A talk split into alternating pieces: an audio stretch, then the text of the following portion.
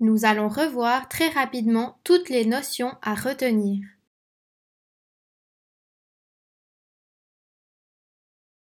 Il existe deux types de moyens de transport, les transports collectifs et les transports individuels. Donc les transports collectifs permettent à plusieurs personnes de se déplacer en même temps et les transports individuels permettent à une seule personne de se déplacer.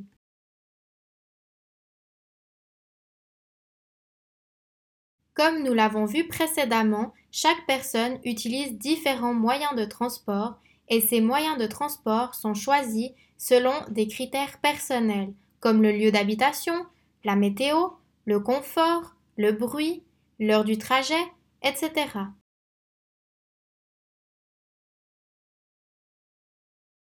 Quand une personne se déplace, elle va toujours d'un point A à un point B. Cela se nomme l'itinéraire. Donc c'est le trajet que la personne va choisir de faire pour aller d'un point A à un point B.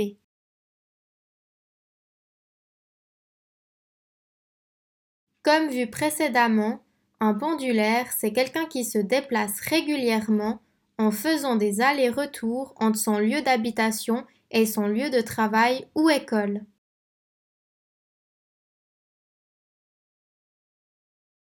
Ensuite, la mobilité combinée, c'est combiner plusieurs moyens de transport pour se déplacer d'un point A à un point B.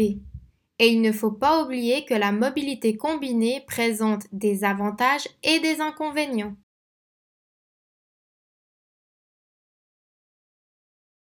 Puis nous avons vu l'application Google Maps. Donc c'est une très bonne application pour comparer la durée de différents itinéraires. Puis nous avons constaté que certains lieux ont plus ou moins accès à des moyens de transport collectifs.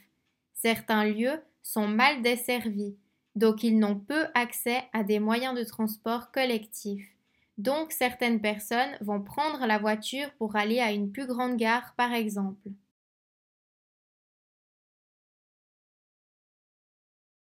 Nous avons également constaté que les distances à vol d'oiseau entre deux lieux se font en ligne droite, donc sans déviation. Mais lorsque l'on prend des moyens de transport, on ne peut pas aller en ligne droite, on va devoir faire des détours. Par exemple, s'il y a une montagne.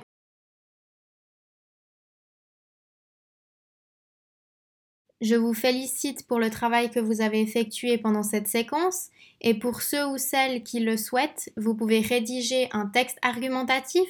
Donc vous allez prendre parti, vous allez être soit pour ou contre la mobilité combinée. Et je vous remercie toutes et tous d'avoir participé. Bonne suite, au revoir.